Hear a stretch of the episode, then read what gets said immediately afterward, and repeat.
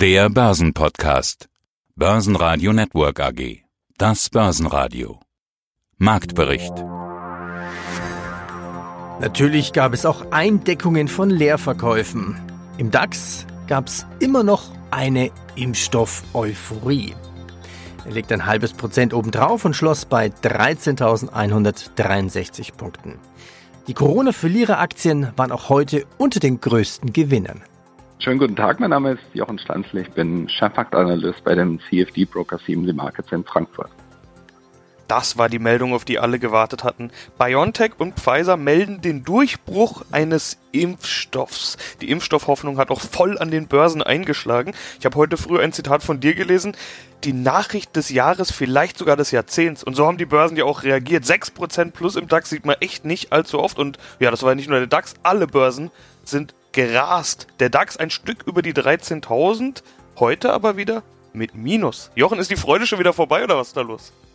Also solche Kurssprünge, wie wir sie jetzt haben, müssen auskonsolidiert werden. Und das ist das, was jetzt passiert. Wir hatten gestern 30 Minuten Freude an der Börse, einen Kurssprung, der massiv nach oben ging und dann eigentlich ist da nichts mehr nachgekommen. Und jetzt gibt es eben erstmal wieder Nachdenken. Ja, nach der Euphorie kommt immer Skepsis an der Börse. Und man kann auch sagen, nach der Party kommt dann der Kater und das muss sich erstmal wieder ein bisschen beruhigen. Aber es ist grundsätzlich über 12.750 und da sind wir ja jetzt dann doch stabil drüber, wird diese Top-Bildung, dieses Trendwendemuster, das ja begonnen hat mit dieser Korrektur Anfang September, wer sich zurückerinnert, da ging es ja deutlich nach unten. Ja, das wird hinterfragt, diese Trendwendeformation. Und natürlich ist das nicht nur für Anleger die Nachricht des Jahres. Ich gehe sogar so weit zu sagen, es ist die Nachricht vielleicht des gesamten Jahrzehnts die beste, dass wir jetzt äh, diesen Impfstoff haben, der diese hohe Wirksamkeit besitzen soll. Das ist eine schöne Nachricht. Ich habe mich darüber sehr gefreut. Menschlich und auch äh, gesundheitlich sicherlich, ja, ist es einfach toll dass es in so kurzer Zeit erreicht werden konnte. Aber man muss natürlich jetzt auch die Kirche ein bisschen im Dorf lassen. Bei aller Freude darf das auch nicht zum Wunschdenken werden, weil die Zulassung ist immer noch nicht da und äh, es gibt eben offene Fragen immer noch, äh, was die Wirkungsdauer anbelangt und auch der Einsatz von diesem Impfstoff bei unterschiedlichen Schweregraden der Covid-Erkrankung weiß man auch nicht, hilft es immer wenn der Patient also schwer erkrankt ist, wie ist das die Einsatzmöglichkeit von dem Impfstoff. Also es kann sein, dass es nicht so eine One-Fits-All-Lösung ist für alle Erkrankungsstufen und Arten. Also da ist dann doch der Teufel auch im Detail. Und ja, hat die Börse sich jetzt ein bisschen auch entschieden, erstmal abzuwarten. Frohen Mutes aber, und das ist gut. Aus dem Börsenradiostudio A heute Peter Heinrich. Sie hören in diesem Podcast auch die Interviews meiner Kollegen Andreas Groß und Sebastian Leben. Heute im Interview, wie schon gehört, Jochen Stanzel von CMC.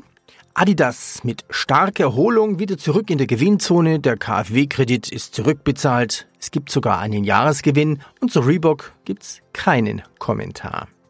Wikifolio-Trader Thorsten Maus sagt, ich bin Skepsis und schaue mir das in aller Ruhe an. Wolfgang Jutz, Rallye der verpassten Chancen. Die Börse nimmt das Ende der Pandemie vorweg und zudem die Vorstände von Elring Klinger, Microtech und Yin Optik. Die Ausschnitte aus diesen Interviews hier in diesem Podcast gibt es in voller Länge auch unter börsenradio.de. Schönen guten Tag, mein Name ist Hans-Dieter Schumacher. Ich bin der Finanzvorstand der Yin Optik AG aus Jena. Und das ist ein Industrieunternehmen, um mal groben Stempel draufzudrücken. Das bedeutet, dass 2020 für Sie ein Corona-Jahr ist. Das ist es natürlich bei uns allen, aber Ihr Geschäft scheint ja doch ein bisschen eine mitbekommen zu haben. Sieht man unter anderem in den aktuellen Q3-Zahlen, über die wir sprechen wollen. Gewinneinbruch 31,1% weniger Gewinn auf 13,9 Millionen Euro. Es liegt nicht an irgendwelchen Effekten. Das EBIT sinkt auch. Auch das adjustierte EBIT, also auf bereinigter Basis, minus 24%. Was drückt denn den Gewinn in Q3 so sehr? Ja, wir haben natürlich auch 13 Prozent weniger Umsatz im Jahresverlauf, im Quartal 3 15 Prozent weniger Umsatz. Und Sie haben schon recht, wir sind in weiten Teilen des Geschäftes gut und stabil aufgestellt, aber es gibt eben auch Teile unseres Geschäftes, die auch natürlich größer und bedeutender sind, die leiden unter der Corona-Pandemie. Wobei ich da nicht mit dem Automobilgeschäft anfangen will, weil das hat schon ohne und vor Corona angefangen durch die Transformation zu alternativen Antrieben. Aber das hat es natürlich beschleunigt, Corona, ja, durch Werkschließungen äh, etc. Aber richtige Corona-Effekte haben wir zum Beispiel im Light Optics Geschäft. in unserem biophotronischen Healthcare Life Science Medizingeschäft. Da haben schon andere Firmen wie auch Carl Zeiss Meditech Gewinnwarnungen ausgesprochen. Was passiert da? Die Ärzte, die Patienten gehen nicht mehr wegen Hair Removal, Tattoo-Entfernung oder in unserem Fall auch ganz besonders Augenbehandlung, grüner, grauer Star zum Arzt. Operationen werden verschoben, nicht notwendige werden verschoben. Und das betrifft natürlich einen, Teil unseres Geschäftes mit signifikantem Umsatz äh, und damit auch Ergebnisrückgang. Äh, das kommt aber wieder. Ja, das ist jetzt nur durch Corona sozusagen verschoben, weil eben Intensivbetreuung von Corona-Patienten jetzt den Vorrang hat. Ein weiteres Beispiel ist die Luftfahrtindustrie. Wir haben in Vincorion in unserem mechatronischen Geschäft ein Drittel des Geschäftes circa, das sich mit Flugzeugen beschäftigt. Und wenn kein Flugzeug mehr fliegt, keins mehr gewartet oder kaum welche gebaut werden, können Sie sich vorstellen, dass dort auch ein äh, ziemlicher Ergebnis, Umsatz und Ergebnisdruck vorliegt. Das sind echte, nachhaltige, im Sinne von hoffentlich bald vorbei durch einen Impfstoff, äh, Corona-Effekte in 2020 die uns natürlich betreffen und auch sich bemerkbar machen in den Zahlen.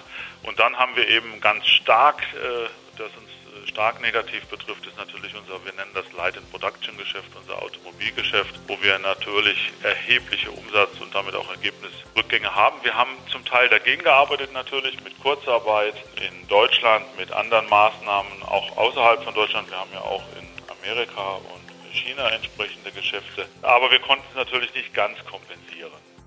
Die EU-Kommission geht gegen Amazon wegen Datenmissbrauch vor. Die Post profitiert vom Online-Boom. Siemens Energy sagt der Kohleverfeuerung. Und Adidas kam besser als gedacht durch die Corona-Krise.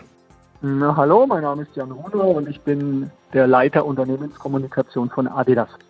Ja, und Adidas trotzt Corona und ist zurück in den schwarzen Zahlen. Fast 800 Millionen Euro Betriebsergebnis gerundet. Heißt auch in Q3 minus 12 Prozent unter dem Vorjahr. Im abgelaufenen Quartal sanken die Umsätze im Vergleich zum Vorjahr um minus 7 Prozent auf knapp 6 Milliarden Euro. Klar, Corona-Folgen, aber nur minus 7 Prozent klingt ja gar nicht mal so schlimm wie befürchtet.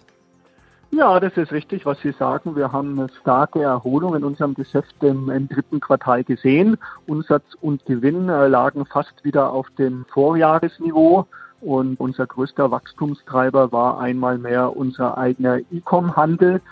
Der ist um 51 Prozent gewachsen. Gab es für Adidas Produkte, so eine Art Nachholeffekt? Haben die Kunden mehr gekauft als in einem normalen Sommerquartal? Ja, die Kunden haben, die Kunden haben nicht mehr gekauft, weil wir liegen ja nur fast auf dem Vorjahresniveau, aber der Sport ist doch auch an vielen Stellen zurückgekommen im Sommer. Man hat es ja gesehen, die Fußballligen haben gespielt, Bayern München hat die Champions League gewonnen, es gab die großen Tennisturniere mit den äh, US Open und den, und den French Open, gab wieder erste Laufwettbewerbe. Und das heißt, der professionelle Sport ist zurückgekommen und im Sommer ist ja auch vermehrt der Amateursport wieder zurückgekommen und auch der individuelle Sport. Also man sieht schon an den Produkten, die wir verkaufen, dass es klare Gewinnerkategorien gibt, wie zum Beispiel Running oder Outdoor weil die Menschen eben sehr viel draußen Sport machen während der Pandemie. Und ein weiterer Trend ist, dass die Leute, wenn sie im Homeoffice sind, also viele Leute arbeiten ja von zu Hause, sich dann natürlich auch legerer anziehen, also eher dort in der Trainingshose und dem Sweatshirt sitzen äh, als jetzt im Anzug. Und auch das kommt der Sportartikelindustrie und damit auch uns zugute. Teamviewer bleibt der typische Corona-Gewinner. Im dritten Quartal legten die Billings um 29 Prozent auf 106 Millionen Euro zu. Die DZ Bank senkt den fairen Wert für Teamviewer von 62 auf 54 Euro. Der Energiekonzern Uniper hat in den ersten neun Monaten sein operatives Ergebnis auf 405 Millionen Euro verdoppelt. Henkel erwartet im Gesamtjahr einen Rückgang des organischen Umsatzes von 1 bis 2 Prozent. Q3 lief gut. Ja, hallo, Franz Richter. Ich bin der Vorstandsvorsitzender Süß Microtech AG.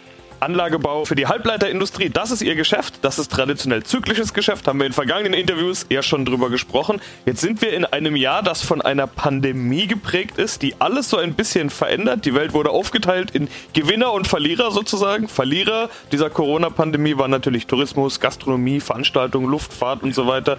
Gewinner tendenziell Tech-Werte und alles rund um Stay Home. So die einfache Version. Im zweiten Schritt, denke ich, sollte man etwas weiter denken. Wer beliefert diese Tech-Werte? Das ist die Halbleiterindustrie. Und wer beliefert die? Das sind Sie. Geht die Rechnung auf, wie ich sie gerade gemacht habe? Sind Sie im dritten Schritt sozusagen Profiteur dieser Entwicklung? Corona-Gewinner will ja niemand sagen, aber Digitalisierung und Technologisierungstrend, der hat sich im Jahr 2020 ja doch deutlich verstärkt. Ja, das ist, so wie Sie sagen, Gewinner. Es bleibt einmal so ein bisschen im Hals stecken, das Wort. Aber in der Tat ist es so, dass die Märkte oder unsere Umsätze, unser Geschäft getrieben wird von Kommunikation, von Datenkommunikation. Und wir haben in diesem Jahr in der Tat so etwas wie eine Homeoffice Equipment Welle gesehen. Das heißt, viele Menschen sind heute zu Hause im Homeoffice, kommunizieren über die Datenmedien, Datenverbindungen und das hat also dazu geführt, dass viele Investitionen getätigt werden, auch gerade in Asien. Ausbau von 5G-Standard, Breitband, Datennetze hoher Bandbreite und davon profitieren wir in der Tat. Wir sind in den letzten zwei Jahren gewachsen, obwohl unsere Industrie eigentlich in einem Downturn war und konnten unser, trotzdem unser Geschäft ausweiten. Deshalb haben Sie auch im letzten Gespräch, das wir Anfang April geführt hatten, gesagt, dass Sie 2020 wachsen wollen. Das war mitten in der ersten Welle. Die meisten Vorstände, mit denen ich gesprochen habe, haben sich kaum getraut, ein paar Wochen weit zu schauen. Sie haben gesagt, ja, wir wollen wachsen. Inzwischen wurde diese Prognose, die Sie mir damals gegeben haben, ja mehrfach noch angehoben, zuletzt in der vergangenen Woche. Läuft das Jahr also eigentlich immer besser, als Sie dachten, oder waren die Prognosen dann eben doch etwas vorsichtig? Ja, natürlich, was auf jeden Fall bei allen mitschwingt, auch bei uns, ist eine Unsicherheit. Ich kann auf der einen Seite überschauen oder einigermaßen überschauen, was jetzt unser originäres Geschäft angeht, aus Kundengesprächen. Ich sehe die Investitionen getätigt werden. Aber wenn man weiter schaut und ich sage mal, wenn die ganze Economy runtergeht, weil die Pandemie um sich greift, dann wird sich keine Branche langfristig abkoppeln können. Und diese Unsicherheit bleibt natürlich. Jetzt ist es Gott sei Dank so, auch gegenwärtig, wir sehen, die Infektionszahlen sind angestiegen. Trotzdem sind wir nicht zu einem harten Lockdown äh, gegangen, sondern doch eher einem Lockdown Light, wie es so schön heißt. Äh, wir haben überall auf der Welt äh, einigermaßen gelernt, damit umzugehen. Unter diesen Voraussetzungen muss man sagen, wird unsere Branche momentan ganz gut durchkommen. Und ja, ich, wir werden in diesem Jahr ein Wachstumsjahr haben. Wir haben auch unsere Profitabilität verbessert. Das äh, sieht momentan alles sehr gut aus. Noch ein paar Kurse. MDAX plus 0,7% bei 27.984 Punkte. Der TechDAX verliert rund 1%. Die Nasdaq und der S&P 500 waren zum Xetra-Schluss leicht im Minus. In Österreich sehen wir einen starken ATX mit 2396 Punkte plus 3,4 Prozent. VW, MTU, Daimler und München Rück alle über 5 Prozent plus. Stefan Wolf, Vorstandsvorsitzender von Ehring und eines der kritischsten Bausteine eines Verbrennungsmotors, das ist die Zylinderkopfdichtung. Muss alles abkönnen. Druck, Temperatur, Vibration. Sonst läuft der Motor unrund oder bis gar nicht. Aber längst macht Eldring-Klinger viel mehr als dieses Urgeschäft mit der Dichtung, wo man Weltmarktführer ist. Aber immer noch steht man in Detting in enger Verbindung mit der Automobilindustrie, mit all ihren Höhen und Tiefen. Herr Wolf, die Autobranche hat sich jetzt im Sommer erholt. Das hilft auch Ihnen. Nettogewinn 3,4 Millionen. Das ist im Jahresvergleich, also zum Vor Vorjahr, zwar ein Gewinnbruch um die Hälfte, andererseits wieder eine freundliche und deutliche Steigerung zum zweiten Quartal. Ist denn die Kuh schon vom Eis? Nein, so richtig nicht. Also das zweite Quartal war ja sehr äh, schwierig mit vielen Werkschließungen äh, durch Corona. Jetzt im dritten Quartal hat es wieder angezogen, vor allem natürlich in China. Ironie des Schicksals, dort wo alles begonnen hat, sind wir wieder auf Normalmaß. Also insofern, es äh, kommen starke Impulse von dort, aber auch aus Nordamerika, auch Europa zieht wieder an. Aber das ist lange noch keine Entwarnung. Wir sind gerade in der zweiten Welle, haben einen Lockdown light. Wer weiß, was noch kommt, wenn wir im vierten Quartal einen kompletten Lockdown kriegen mit Produktionsschließungen. Ich glaube, dann wird es dramatisch in unserer Industrie. Ja, dieses Dramatische hatten Sie schon bei unserem letzten Interview gesagt. Und da wollte ich jetzt nochmal so ein bisschen einhaken. Beim Ergebnis nach neun Monaten steht ja immer noch das Minus. 30,1 ähm, Millionen sind das. Und nach diesem ja, Corona, sage ich mal, äh, zweiten Quartal. Da haben Sie bei uns gesagt, wenn wir es schaffen, am Ende des Jahres nicht in die Verlustzone zu rutschen, dann wäre das schon ein gutes Ergebnis. Mit Stand jetzt, nach dem dritten Quartal und auch dem vierten Quartal zumindest schon den ersten Monat hinter uns. Wie sieht's aus? Ist das zu schaffen mit dem guten Ergebnis? Also wir sind ja jetzt in der Summe aufs Gesamtjahr gesehen bei 2,5 Millionen äh, EBIT. Das ist gut für so ein schlechtes zweites Quartal, was ja dramatisch war. Und wenn die Dinge so weiterlaufen, wie ich sie im Moment gerade sehe, wird am Jahresende äh, unterm Strich eine äh, schwarze Zahl stehen. Das ist erfreulich, ist schön. Aber man muss auch berücksichtigen, dass wir natürlich viele Kosteneinsparungen haben dieses Jahr, die nicht nachhaltig sind. Wir haben natürlich Reisekosten eingespart und das gilt im Übrigen auch für alle anderen Unternehmen auch. Wir haben viel an Reisekosten eingespart. Wir haben sehr viel im Bereich der Öffentlichkeitsarbeit eingespart. Äh, keine IAA-Nutzfahrzeuge, keine Automechanika, äh, sonst keine Ausstellungen oder Messen. Wir haben natürlich sehr viel in den Personalkosten eingespart über Kurzarbeit.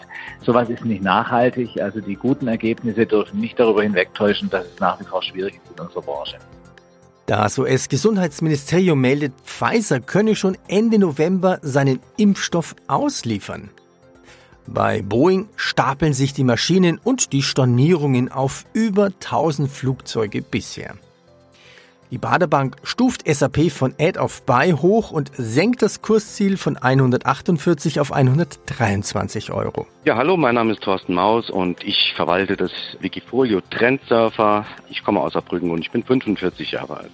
Seit gut anderthalb Jahren am Start. Die Performance beim Trendsurfer liegt bei knapp 30 Prozent. Das heißt, du hast dich überproportional gesteigert. Das letzte Interview, das war unser erstes Interview hier, das war im Mai.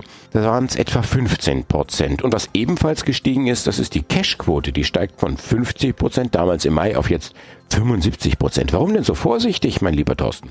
Gut, das hat natürlich mehrere Gründe. Also dieses Wikifolio Trendserver, das verfolgt den Ansatz, relativ wenig Drawdown zu haben, eine relativ sichere Anlage darzustellen. Also ich bin der Meinung, es gibt sehr viele äh, risikoorientierte Wikifolios und ich möchte mich mit dem Trendsurfer Wikifolio da etwas abheben und möchte eine sichere Variante fahren. Also mein Ziel ist es immer, wenn an den Märkten starke Drawdowns stattfinden und durch das marktphasenorientierte Trendfolgemodell sieht man das relativ früh dass man sich dann absichert und eben, dass der Drawdown dann halt in diesem Wikifolio eben nicht so stark ist wie am Markt. Und wenn es nach oben geht, dass man dann natürlich wieder sagt, okay, man baut auf und äh, versucht diesen Trend dann wieder mitzunehmen. Also das ist so das Anlageziel.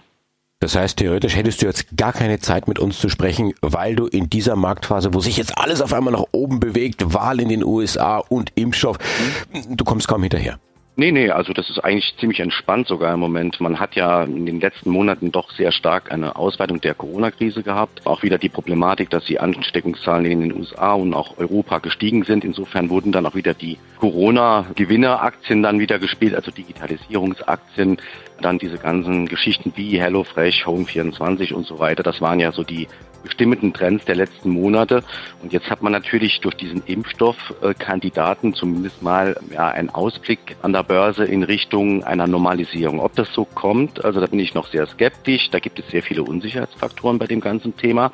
Aber an der Börse wird die Zukunft gehandelt und das ist hier so eine Art Gamechanger und man sieht jetzt eine Sektorrotation und ja, also ich schaue mir das jetzt in den nächsten Tagen gemütlich an und wenn es eine Sektorrotation in Richtung Zykliker geht, raus aus Tech-Werte und wieder mehr in Richtung zyklische Unternehmen, dann werde ich mir da in aller Ruhe dann auch wieder einige Positionen gönnen.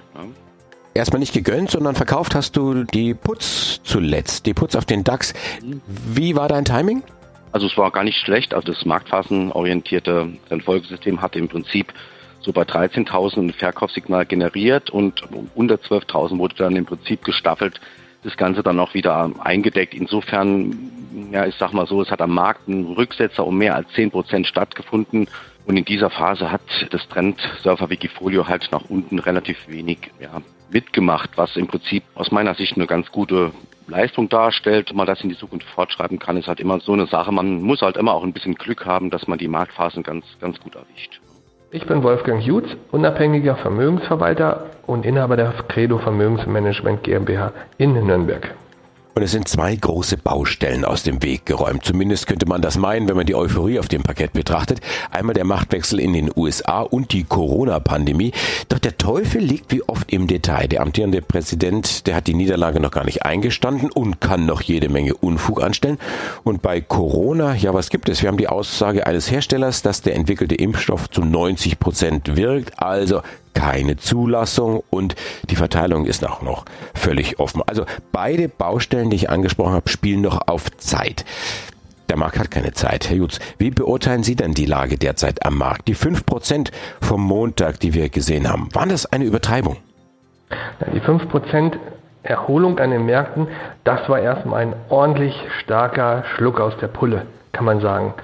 Und zwar, glaube ich, war das erstmal eine große Erleichterung, die dem Markt jetzt abgefallen ist oder die den Börsenteilnehmern abgefallen sind, dass sie sagen, endlich mal Erleichterung, endlich mal den Druck rausnehmen aus dem Kessel.